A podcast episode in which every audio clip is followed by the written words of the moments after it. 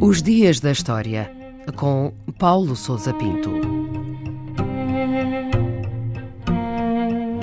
10 de maio de 1773, o dia em que foi promulgada a chamada Lei do Chá na Grã-Bretanha. Foi nesse dia que Jorge III, rei da Grã-Bretanha e da Irlanda, assinou um decreto que ficou conhecido como Lei do Chá, Tea Act. O diploma alterava substancialmente a forma como era feito o comércio do chá para as 13 colónias, ou seja, os territórios britânicos na América do Norte. Até esse momento, o chá, que era produzido na Índia, era transportado pela Companhia Britânica das Índias Orientais para Londres, onde pagava taxas alfandegárias. Era então remetido para a América, onde estava sujeito a novos impostos. Com esta nova lei, a Companhia das Índias Orientais podia transportar o chá diretamente da Índia para as colónias norte-americanas ou exportá-lo de Londres sem intermediários. Era uma forma de fazer baixar o preço do produto no mercado americano, escoar os estoques e diminuir o contrabando de chá que chegava à América por via das colónias holandesas, ao mesmo tempo que aliviava as dificuldades financeiras da companhia.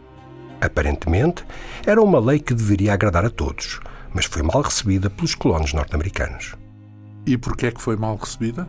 O transporte do chá de Londres para os portos americanos era anteriormente feito por mercadores americanos que agora perdiam esta oportunidade de obter lucros.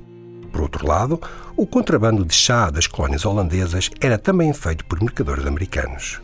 Apesar de ilegal, o seu consumo estava disseminado entre a população, que o encarava como uma expressão da sua autonomia, digamos, nacional, em confronto com o chá inglês, que era tomado como sinal do domínio colonial britânico. A descida do preço deste último desagradava, portanto, aos nacionalistas norte-americanos.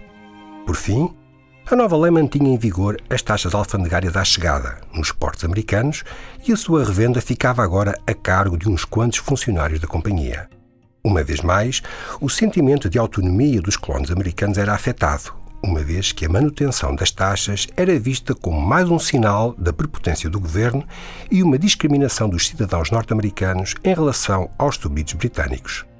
Se o chá não pagava taxas à chegada a Londres, por que haveria de pagar em Nova York, Boston ou Filadélfia?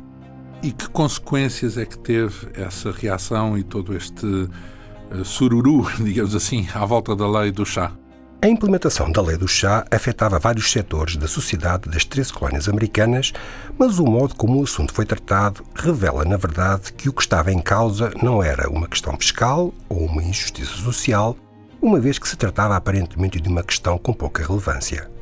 O conflito demonstra que a questão era apenas um sintoma do crescente desconforto dos colonos norte-americanos perante o governo de Londres e do crescimento dos movimentos independentistas as cargas de chá inglês foram sujeitas a boicote, ora sendo devolvidas a Londres, ora deixadas a apodrecer nos cais, ora impedidas de serem descarregadas.